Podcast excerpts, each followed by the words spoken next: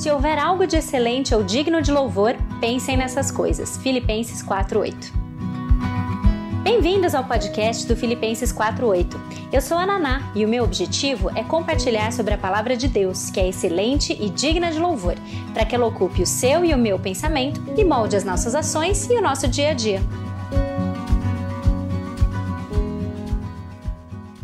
Curados os misericordiosos, porque terão misericórdia.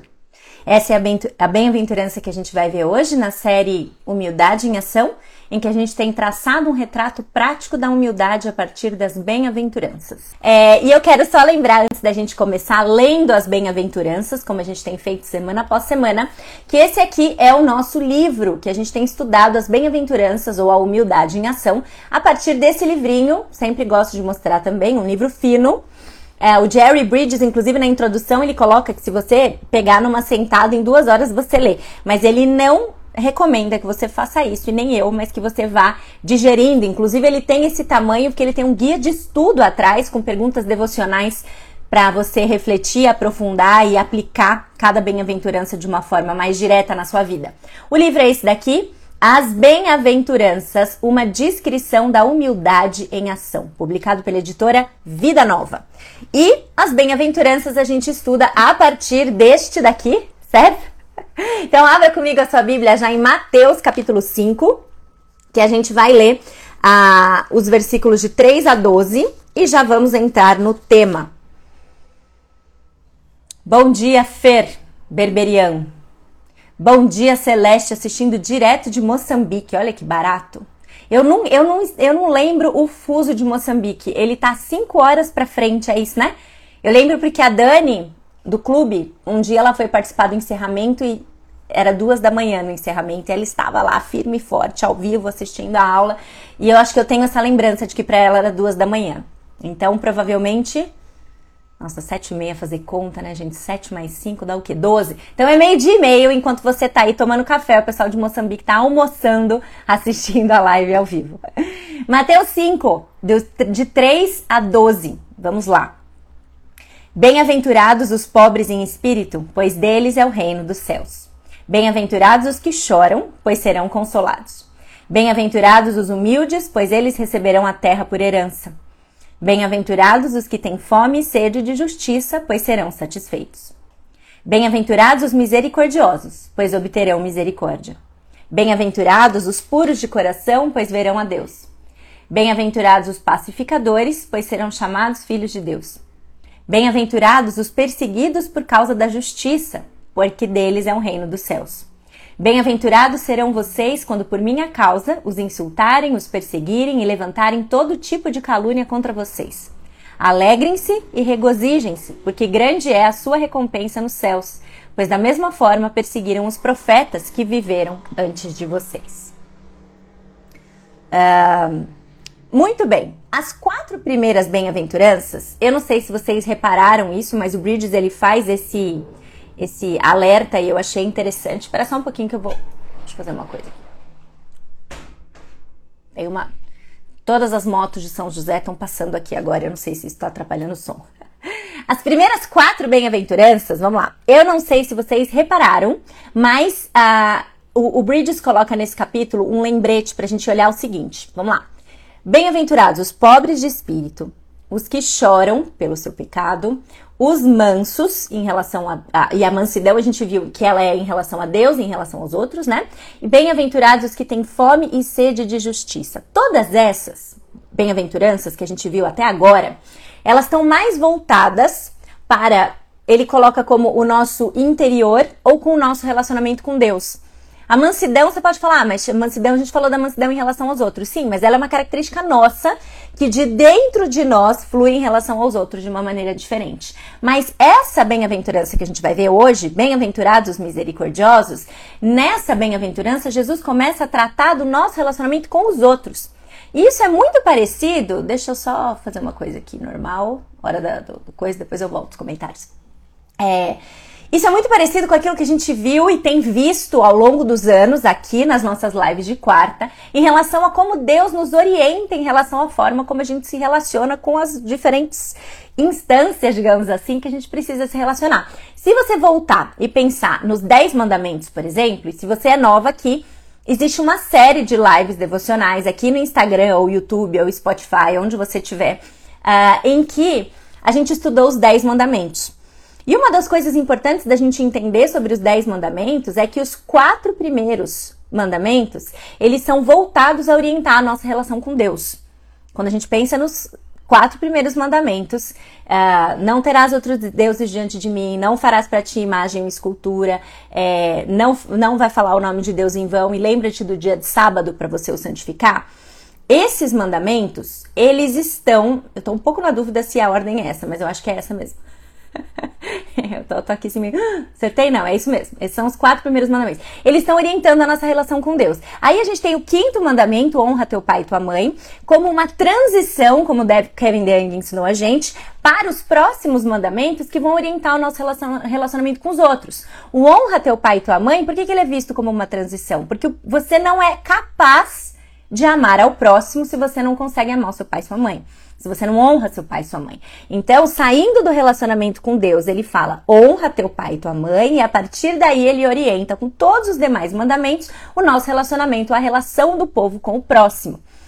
A Jen Wilkin, de uma maneira muito semelhante, ela vai mostrar para nós que a melhor forma da gente entender como que a gente se relaciona com o outro é alinhando o nosso relacionamento com Deus. A gente tem visto isso desde a primeira série de lives aqui, Deus Incomparável, que entender quem Deus é alinha o nosso relacionamento com ele, nos coloca no nosso lugar. Então a gente também entende como que a gente olha para nós mesmos e isso também alinha o nosso relacionamento com os outros. É assim que a Bíblia trata com a gente. Se a gente olhar, inclusive, para o trecho clássico em que Jesus diz quais são os dois mandamentos, que ele resume toda a lei em duas coisas, que duas coisas são essas? Ame o teu Deus acima de todas as coisas, e segundo, ame o próximo como você ama você mesmo, como você já se ama, né? E aqui, então, a gente vai chegar nesse mesmo ponto olhando para as bem-aventuranças. As primeiras tratando de como a gente alinha o nosso relacionamento com Deus e agora como a gente vai lidar com os outros. Em Mateus 5:7, quando Jesus fala de misericórdia, bem-aventurados os misericordiosos, a palavra que é usada aqui no original, ela vai além de um sentimento. Ela também envolve ação. Não é bem-aventurados aqueles que olham para as necessidades dos outros, sentem pena e continuam o seu caminho. Bem-aventurados os misericordiosos que, além de se compadecerem, fazem alguma coisa diante das necessidades do próximo e diante do que a gente vai ver mais para frente, da necessidade de perdoar o próximo. E aí o Bridges vai trazer a parábola do bom samaritano como um bom exemplo disso. Lá em Lucas 10, vamos abrir comigo lá, ou escute com atenção. Lucas 10, versículos de 30 a 37. Uma história conhecida, mas que vale a pena a gente ler uh, e reler e ouvir de novo para que fique claro os conceitos trazidos aqui. Qual é a história, né? Qual é o resumo da história? Chega um doutor da lei e pergunta: quem é esse próximo que eu devo amar? E aí Jesus conta essa parábola de um homem que tinha sido espancado, roubado e qual foi a reação de diferentes pessoas que passaram perto dele. Vamos ler aqui. Lucas 10, de 30 a 37. Lucas 10, de 30 a 37. Aqui. Em resposta, disse Jesus. Então, já te dei o contexto. O doutor da lei perguntou quem é esse, né? Quem que é esse próximo? E em resposta, Jesus disse: Um homem descia de Jerusalém para Jericó quando caiu nas mãos de assaltantes. Estes lhe tiraram as roupas, espancaram-no e se foram, deixando-o quase morto. Aconteceu estar descendo pela mesma estrada um sacerdote quando viu o homem, passou pelo outro lado. E assim também um levita. Quando chegou ao lugar e o viu, passou pelo outro lado. Mais um samaritano, estando de viagem, chegou onde se encontrava o homem e, quando o viu, teve piedade dele. Dependendo da sua versão da Bíblia, teve compaixão dele, certo? Aproximou-se, teve misericórdia dele. Aproximou-se, enfaixou-lhe as feridas, derramando nelas vinho e óleo. Depois colocou-o sobre seu próprio animal, levou-o para uma hospedaria e cuidou dele. No dia seguinte, deu dois denários ao hospedeiro e lhe disse: Cuide dele. Quando eu voltar, lhe pagarei todas as despesas que você tiver.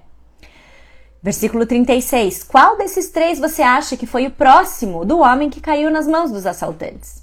Versículo 37. Aquele que teve misericórdia dele. Respondeu o perito na lei. Jesus lhe disse: Vá e faça o mesmo. Então, o que, que a gente vê aqui? Diante desse, desse homem que é roubado, ferido, largado na rua, três posturas diferentes. Sacerdote, olha, cruza a rua, vai embora. Levita, olha, cruza a rua, vai embora. Samaritano teve piedade ou compaixão, mas ele não parou por aí. Ele teve piedade e fez alguma coisa. A piedade ou a compaixão nesse sentido, em ação, é a misericórdia. Quando Jesus pergunta, então, quem foi aquele que agiu bem para o próximo, ou quem você acha que é o próximo, né? Quem foi o próximo desse, desse homem?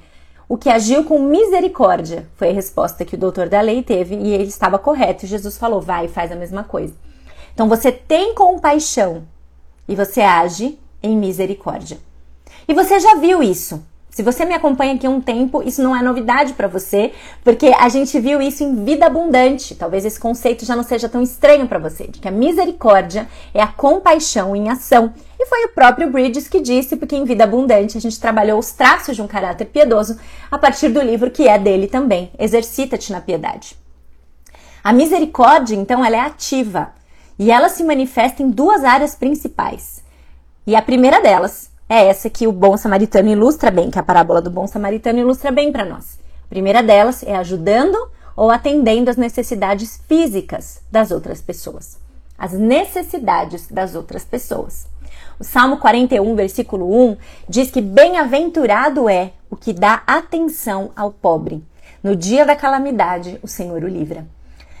Bem-aventurado é aquele que ajuda a quem precisa aquele que dá atenção para o pobre. Em vários outros textos do Antigo e do Novo Testamento, a gente encontra uma ênfase sim na ideia de que nós devemos doar e ajudar os necessitados como uma parte importante do dever e do caráter cristão.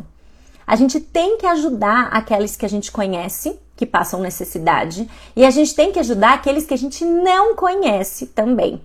E essa ajuda, ela é física, ela é prática, financeira, material. É sim disso que nós estamos falando num primeiro traço de, misericordia, de misericórdia, né? Bem-aventurados os misericordiosos, aqueles que enxergam as necessidades físicas e materiais dos outros e ajudam, e ajudam. Mas não é só isso. Não é só isso. A gente não pode deixar de lado as necessidades espirituais dos pobres e dos necessitados. E é aí que hoje em dia tem havido um pouco de confusão por parte, inclusive, da igreja. O Bridges coloca isso como uma realidade da primeira metade do século XX, mas a gente vê isso reverberando nos nossos dias também. Não adianta a gente dar para alguém melhores condições financeiras e de vida, se junto com isso a gente não se empenhar em anunciar aquilo que mais tem valor, que são as necessidades eternas que essa pessoa tem, necessidade espiritual, na verdade, né? Então a gente deve proclamar o evangelho associado às boas obras de ação social e de ajuda de misericórdia eh, em termos físicos, certo? Porque é isso que verdadeiramente salva a vida de alguém. Isso é o que verdadeiramente tira a pessoa da miséria. Agora, eu também não posso falar assim, bom, se é só isso, então eu não preciso me preocupar em dar comida para ninguém. Não, não é isso. A Bíblia, em lugar nenhum, ela separa isso. Em lugar nenhum ela separa. Jesus mesmo, olha, veja aqui, em Marcos 8, 36, 37, ele vai enfatizar o fato de que essa ajuda, a ajuda, é, a salvação é a principal necessidade de alguém. Veja lá, o que adianta ao homem ganhar o mundo inteiro e perder a sua alma? Ou o que o homem poderia dar em troca da sua alma? O que, que adianta você melhorar loucamente a qualidade de vida de alguém que vai para o inferno depois? certo? Nesse sentido, não é que é vã a ajuda social, mas que a gente não pode achar que a ajuda social é a nossa única responsabilidade como cristão. A misericórdia, ela, ela equilibra as duas coisas. Como eu disse, é na primeira metade do século XX, Bridges vai colocar no livro, que surgiu essa dicotomia que não existe na Bíblia e que é danosa, que é essa separação entre o físico e o espiritual. Isso, na verdade, atingiu a gente em vários níveis, né? Mas é que hoje, hoje a, a, a matéria aqui, a, a devocional, ela é específica sobre isso. Mas a gente departamentalizou a nossa vida de tal forma que parece que espiritual é só uma das caixinhas. Então a gente fala assim: eu tenho a vida social, abre e fecha a gaveta. Eu tenho a vida emocional, abre e fecha a gaveta. A profissional, abre e fecha a gaveta. E a espiritual, ela virou mais uma gaveta dessas tantas. Sendo que, na verdade, o espiritual, ele cobre tudo. Tudo é espiritual, certo? Não existe essa, essa dicotomia. E muitas igrejas começaram a prestar assistência social com o intuito único de melhorar a vida. desculpa. Com o intuito único de melhorar a vida material das pessoas.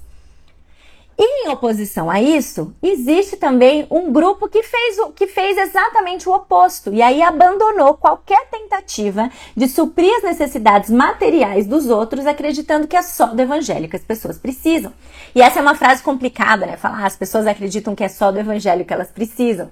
É uma frase complicada de dizer, principalmente quando ela é dita por alguém que tem boa qualidade de vida certo? Então você, no seu bem bom, nos seus restaurantes, na sua vida confortável, na sua vida luxuosa, você olha para alguém que luta para ter para colocar comida na mesa e fala assim: "Não, mas o que ela precisa é só do evangelho", né? É complicado. É muito complicado e a gente deveria pensar nisso.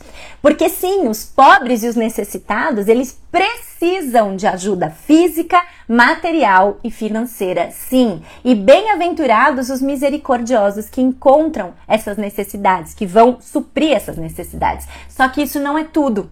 Só que isso não é tudo. E nós, como cristãos, precisamos tratar das necessidades espirituais e físicas juntas, não diferenciando uma da outra não diferenciando uma da outra. É essa dicotomia que bagunça a nossa cabeça e a gente às vezes começa a olhar para a igreja que faz serviço de ação social e fala assim: ah, mas não é disso que as pessoas precisam. Aí você pega o seu carro, volta para sua casa, monta sua mala e vai passar o fim de semana na praia, no resort, certo? Então, a gente precisa tomar cuidado com isso, tá? E como que a gente pode ajudar? Como que a gente pode se envolver? A maneira mais prática e mais óbvia é você realmente olhar à sua volta e enxergar quais são as necessidades das pessoas. Às vezes você nem precisa doar coisa para o outro lado do mundo. Às vezes tem gente na sua igreja que está com necessidade física e material e você pode ajudar, você pode contribuir. Né? Você pode contribuir, você pode ser generoso na sua contribuição. A misericórdia, se você olhar o que o bom samaritano fez, ele investiu dois dos nossos bens mais é, preciosos hoje em dia, né? Tempo e dinheiro. São duas formas muito práticas da gente ser misericordioso em relação ao outro, investindo o nosso tempo cuidando de alguém. Eu tenho conhecido, tenho tido o privilégio de ir em diversas igrejas participar, né, de evento e tal, e acabo conhecendo iniciativas uma, fantásticas, iniciativas fantásticas. E recentemente eu conheci uma dupla muito querida, muito querida, que uma vez por semana vai cozinhar lá no, no, em lugares carentes, em comunidades de pessoas que muitas vezes aquela é a refeição principal que recebem na semana. Doa o seu tempo servindo pessoas. Doa o seu tempo alimentando pessoas que não têm o que comer certo? Tem gente que não tem a disponibilidade de tempo para estar tá junto com elas lá, fazendo ou distribuindo essa alimentação. Como que essas pessoas podem contribuir? Financeiramente, para que elas tenham o sustento necessário para conseguir fazer isso. Então existem várias, várias iniciativas como essa. Eu estou falando de uma, poderia falar também de outras que o Filipenses 48 ajuda. Eu sempre falo da missão pescadores, é um lugar que vale a pena você você conhecer, certo? Que é uma uma, uma uma missão que tem atuado há anos com, com famílias de crianças, né? Famílias ribeirinhas lá no Nordeste do Brasil e que tem feito tanta coisa pelo bem-estar social e espiritual dessas famílias, né? São, e, inclusive é uma missão que a gente teve a oportunidade de conhecer como família, fomos visitar, fomos ver o trabalho. Isso renova o nosso coração com alegria de contribuir, com alegria de sustentar missões como essa em oração e sustentar missões como essa também financeiramente. São pessoas que precisam, precisam estar incentivadas e cobertas pela, por aquelas pessoas que, se não têm o tempo para ir, mas têm o tempo de orar por elas e tem a, a, capacidade de ajudar financeiramente com qualquer quantia que seja. A gente é muito 880. A gente fala que ajudar em, em obra assim, ou nós vamos ser aquelas pessoas que vão doar 50 mil reais por mês, ou a gente não vai dar nada porque o nosso, nosso 15 reais não vai fazer diferença nenhuma. E é mentira. A gente precisa entender isso, né? Deus nos deu condições financeiras, circunstâncias diferentes, mas a nós ele dá a, a, a ordem e o privilégio de ajudar a quem precisa. E todo mundo está numa posição de ajudar alguém que tem menos, né? Alguém que tem menos. Então, existem várias, várias missões. Uma vez eu perguntei aqui, eu não sei se você já estava aqui na época, mas foi na época que eu estava decidindo qual seria a missão que a gente ajudaria como com uma parte da renda do Clube Filipenses 48. Acho que você já sabe que, que a gente faz isso. Se não sabe, a gente faz. parte da, da renda hoje a gente, a, gente, a gente ajuda duas missões e uma das coisas que tocava e que sempre tocou o meu coração foi no sentido de querer ajudar uma instituição que trabalhasse especificamente com famílias, mulheres, crianças em situação de vulnerabilidade social, protegendo indireta ou diretamente do risco de abandono, de abuso, de gravidez indesejada. Então, e aí eu perguntei aqui no Instagram e apareceram várias, várias iniciativas que vocês colocaram como instituições sérias que têm feito um trabalho magnífico. Então a gente precisa conhecer isso. E de novo, você não precisa pensar, falar assim, nossa, então eu preciso ver qual é o lugar mais longínquo do mundo que eu preciso ajudar. Às vezes a sua igreja tem uma missão, às vezes não é da igreja local, mas tem alguém da sua igreja ou alguém perto de você que faz um trabalho magnífico e que você deveria conhecer, se empenhar e ajudar expressão viva de misericórdia, de misericórdia do corpo de Cristo é ajudar financeiramente e fisicamente a quem precisa, acompanhado da proclamação do evangelho. Entenda, esse é o nosso dever e entenda, não existe dicotomia. A dicotomia foi criada pelo mundo caído, tá? Não existe isso. Ao mesmo tempo em que nós ajudamos financeiramente, fisicamente, nós mostramos o amor de Cristo certo? Com palavras também, certo? E uma outra forma da gente expressar misericórdia, então a gente já viu essa, acerca da nossa necessidade de investir tempo, investir os nossos recursos para ajudar as pessoas que precisam. Isso é misericórdia, compaixão e ação. A outra forma de expressar misericórdia é por meio do perdão. De novo, o perdão aparece. Não sei se você reparou, mas em quase todos os episódios dessa série, Humildade em Ação, o perdão aparece. Quase todas as palavras das bem-aventuranças que descrevem a pessoa humilde entram em algum momento da definição numa pessoa perdoadora. A pessoa humilde, minhas amigas, inequivocadamente, ó, inequivocadamente, é uma pessoa perdoadora. Nós devemos perdoar. E quem nos ensina isso é o próprio Deus, que nos perdoa. Nós estávamos mortas nos nossos pecados. O que a gente merecia era a ira de Deus. E lembra que é o pobre de espírito que reconhece isso? E quando ele reconhece isso, ele chora diante da malignidade do seu pecado.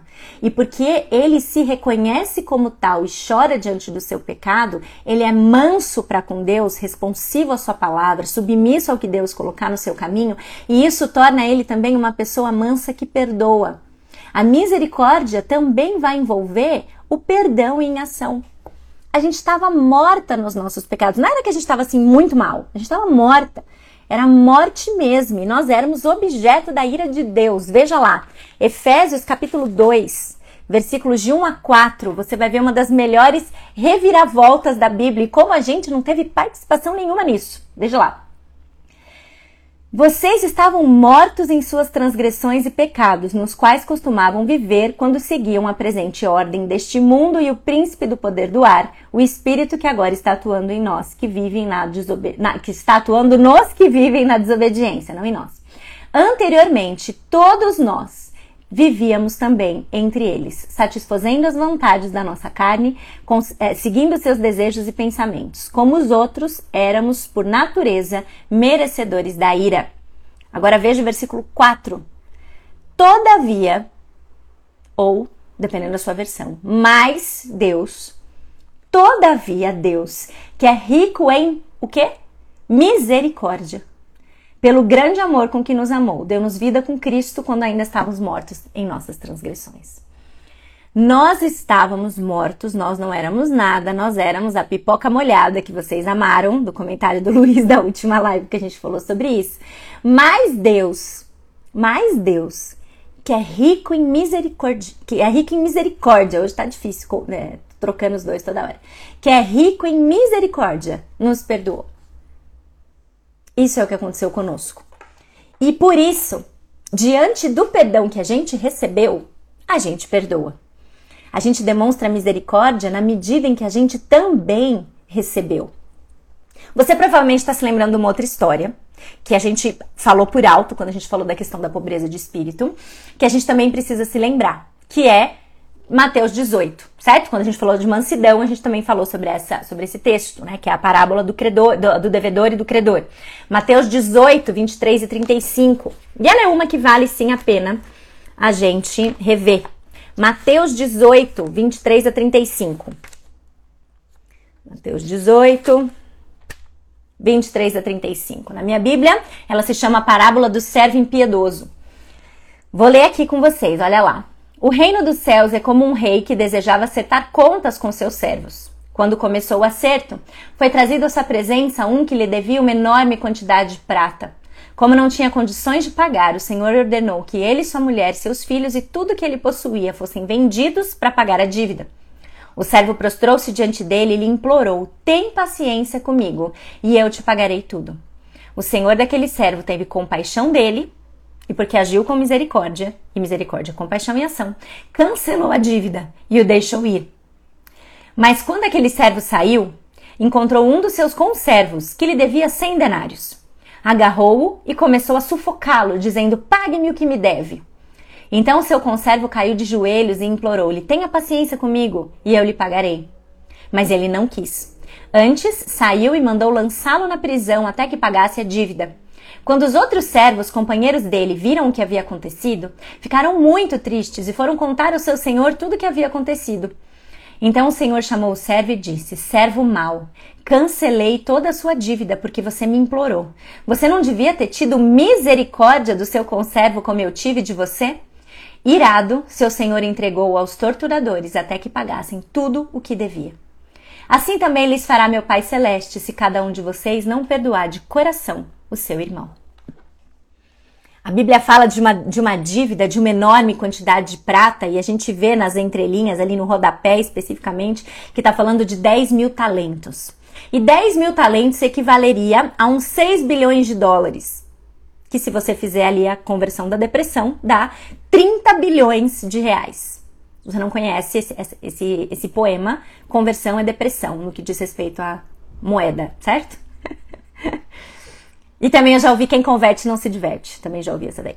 6 bilhões de dólares era a dívida, 30 bilhões de reais. E esse servo tinha um conservo que devia para ele 100 denários. 100 denários equivale a 12 mil dólares. Veja, também não é ninharia, viu? 12 mil dólares, 60 mil reais, tá? Nenhuma das duas é pouco se você olhar isoladamente, certo? Mas quando você coloca uma em perspectiva da outra, 30 bilhões de reais, gente, é impagável, certo? Não tem carro, bens, brigadeiro, trufa, pão de mel, bolo no pote que a gente invente de vender, certo? Que vá ser suficiente para a gente pagar essa dívida. Agora, a outra, 12 mil, 60 mil reais, também é uma dívida alta, mas é perto dessa primeira, ela realmente vira uma ninharia. E quem somos nós nesse rolê? Nós somos o que deve 30 bilhões de reais. Nós somos os que devem 30 bilhões de reais, uma dívida impagável. Só que essa história, ela não aponta para o devedor. Essa história não aponta para o devedor, embora a parábola chame do servo impiedoso, se você olhar direitinho, a questão não é sobre ele. A questão é o credor. O credor que perdoou é o centro da história. E é para ele que a gente tem que olhar e entender que o que ele deveria despertar no servo era a maior gratidão, a maior humildade, a maior alegria do cosmos, considerando aquilo que esse rei perdoou. Ele cancelou essa dívida, certo? O que, que alguém que tem uma, um perdão de uma dívida de 30 bilhões de reais deveria pensar, gente? Quem sou eu para exigir 60 mil reais quando acabaram de me perdoar 30 bilhões? Quem sou eu? 60 mil, meu irmão, vai em paz, não precisava nem ter pedido, certo? Mas a nossa postura não é essa. E quando a nossa postura não é essa, falta tudo o que a gente viu até agora. Por isso que o perdão é tão importante na descrição da humildade. Falta pobreza de espírito, porque eu não enxergo o quanto eu devo. Nos falta reconhecer o nosso pecado pela gravidade que ele tem, porque eu não enxergo o que eu devo, então eu penso que não é tão ruim assim. Falta mansidão para com os outros, que nós devemos ter. Falta fome e sede de andar na justiça que ele nos colocou e nos capacita a viver, né? E nos falta misericórdia. Essa, a pessoa não perdoadora, se ela não está cumprindo nenhum dos requisitos, bem entre aspas aqui, né? Você entende que isso é capacitado, obra do espírito e tal. Se ela não está vivendo em nada disso, essa pessoa é orgulhosa. É orgulho a gente não perdoar. A gente deve estender misericórdia aos que pecam contra nós e perdoar, porque a gente sabe, o humilde sabe do que foi perdoado. E aí você pode pensar assim: ah, não, Perdoar é muito difícil. Perdoar me custa muito, é muito danoso, é muito difícil. E eu acredito que existem situações em que realmente o perdão, ele é danoso, ele custa, certo? Não está escrito perdoa porque é facinho, não é isso que está escrito na Bíblia. Não está escrito que a gente tem que perdoar porque afinal de contas nem é tão difícil assim. Em nenhum lugar a gente vai ver isso. Perdoar dói, perdoar é danoso, perdoar é difícil. Pensa no credor de novo, vamos pensar no rei. Porque a gente sempre olha para essa parábola pensando no servo, mas vamos pensar no rei. Porque quando o rei cancelou a dívida, ele deixou de ganhar 30 bilhões de reais. E não é que ele ia ter um lucro desonesto, era devido, era uma dívida, era dele. Quando ele cancela essa dívida, ele ficou com 30 bilhões de reais a menos na conta dele. Certo? Agora imagina você, se você tivesse a oportunidade de uma forma muito legítima ganhar 30 bilhões de reais. Você cancelaria essa dívida? Porque ele cancelou. Significa uma coisa isso, certo? Significa uma coisa, é uma dívida grande. Mas como a gente sempre pensa na perspectiva do devedor, parece que o cancelamento da dívida não custou nada. Parece que o cancelamento da dívida foi assim: ah, ele só não pagou e ficou tudo resolvido. Não! Não é que o, o, o rei não ganhou na loteria e a, e a lotérica se recusou a dar o prêmio. o rei, ele, ele, ele tinha uma dívida. Ele deveria. Ele, ele né, alguém tinha uma dívida para com ele. Ele tinha algo para receber e ele escolheu não receber, entendeu? Esse cancelamento da dívida não é que ele não custou nada.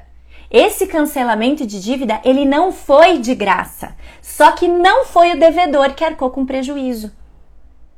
Esse cancelamento de dívida não é de graça, minhas irmãs. Só é o devedor que não arca com prejuízo. Quem bancou foi quem teve misericórdia. Quem bancou foi o credor. E é a mesma coisa sobre o perdão que a gente recebe. A gente precisa parar de entender a graça tudo errado. A sua salvação, a minha salvação, ela não foi de graça. Ela não foi de graça, ela custou caro. Ela custou muito caro. Você já parou para pensar que ela custou o filho único, perfeito e sem pecado de um rei amoroso que o entregou por você? Para você ser salva, ele teve que morrer. Não foi de graça. Para nós sermos salvos, alguém morreu. Não foi de graça, só não foi a gente que pagou. Quem bancou foi o nosso Salvador. Da mesma forma, custa para nós perdoar também. Da mesma forma, sim, né? Você entendeu o que eu quis dizer? Fazendo um paralelo. Não é fácil custa abrir mão de ficar remoendo. Muitas vezes a gente prefere, né, ficar remoendo, remoendo, remoendo. Não seria melhor a gente ficar falando, falando, jantando a pessoa, é, alimentando essa mágoa, esse rancorzinho, colocar num potinho, vendo aquilo crescer. O nosso coração, ele quer isso. E abrir mão disso é agir contra o nosso coração. Perdoar é abrir mão disso e envolve a gente não mencionar mais o pecado para ninguém nem para nós. Acabou. A dívida é cancelada cancelada, certo? Não sem custo, não sem custo para nós, mas a gente escolhe não jogar esse custo para outra pessoa. A gente cancela a dívida, acabou.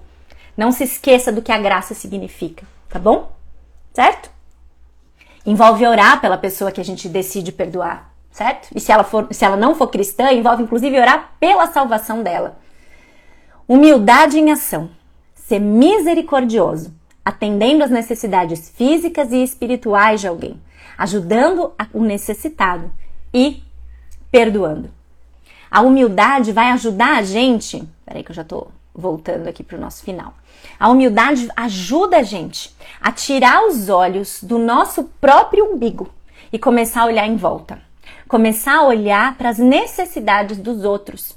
Na série Vida Abundante, eu mencionei para vocês o exemplo da minha conversa com a Carolyn McCullen, uma vez que a gente estava passeando juntas nos Estados Unidos. E ela cruzou a rua porque viu alguém que eu nem tinha visto. E ela viu, cruzou a rua e foi conversar com um senhor que ela entendeu que estava perdido, que estava precisando de ajuda de alguma natureza lá, que eu já agora não me lembro ao certo qual era. E na volta, quando ela voltou e falou assim: Ah, eu vi que ele tava meio tal, fui perguntar para ele se ele precisava de ajuda, tal, tal. E eu completamente no meu mood turístico voltado para o que eu estou vendo aqui, nem tinha visto, nem tinha reparado. E eu perguntei para ela: Como você consegue ter tanta sensibilidade de olhar em volta e identificar o que as pessoas precisam? E ela respondeu para mim: Você já orou por isso? A gente nem se preocupa em orar por isso impedir que Deus nos torne mais sensíveis em enxergar a necessidade do próximo. A partir daquele momento, e daquele. O pessoal gosta, o pessoal do clube, vou contar um segredo pra vocês. O pessoal do clube fala assim: eu adoro ver a Naná conversando com esses autores de livro aí, porque sempre, ela sempre volta com uma pérola de algum fora que ela deu. Enfim, esse foi só mais um. Eu tenho uma coleção. Uma, infelizmente, tenho uma coleção. E foi, mas na verdade foi muito bom, certo? Foi muito bom. E, e ela me despertou para o fato de que muitas vezes o nosso coração orgulhoso sequer reconhece a necessidade da gente pedir para Deus um coração compassivo e misericordioso, que vai começar a entender e aprender a olhar em volta. Aprender a olhar em volta e enxergar a necessidade dos outros. Que diferença que isso tem feito, sabe? Um coração em si mesmado, orgulhoso, ele não enxerga além de si mesmo. Mas o misericordioso, ele busca formas de ajudar o tempo todo. Mas ele reconhece que só ajuda física, embora ela seja sim necessária, ela não resolve. Mas ele não nega essa ajuda e ele presta as duas, certo? Esse é um lado da misericórdia, da misericórdia. E o outro lado é que o coração misericordioso perdoa. O misericordioso perdoa e ajuda. E isso é humildade em ação. Eu sei quem eu sou, ou seja, nada, sou pobre de espírito. Por isso eu sei que eu não sou melhor do que ninguém. E isso me faz agir de forma diferente em relação aos outros. Isso é humildade em ação. E aí, para encerrar, eu te pergunto: qual das duas vertentes de misericórdia você precisa crescer mais? Qual das duas? Ajuda ou perdão? Ajuda ou perdão? Qual dos lados? Talvez você olhe e fale assim, e os dois? Ore, ore por isso. Peça a Deus por oportunidades, por oportunidades de ajudar. Conheça instituições. De verdade, deve ter muitas perto de você. Deve ter muita gente fazendo o bem a quem precisa ou aos necessitados. E você realmente é, pode se envolver. E perdoe, perdoe. Porque bem-aventurados são os misericordiosos, porque eles terão misericórdia. Amém? Muito bem.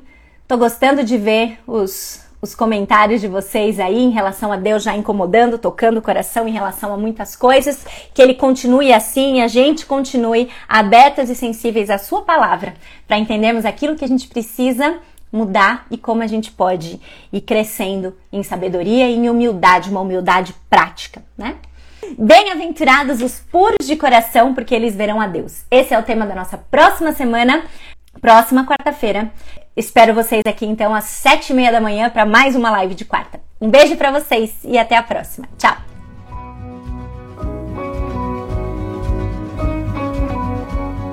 Obrigada por ouvirem o podcast do Filipenses 48. Para conhecerem mais sobre o ministério, ter acesso aos textos, dicas de livros ou mesmo acompanhar um pouco do meu dia a dia, siga o meu Instagram, Filipenses48 ou acessem filipenses48.com. Ah, também estamos no YouTube, Filipenses 48. Procura lá. E até a próxima.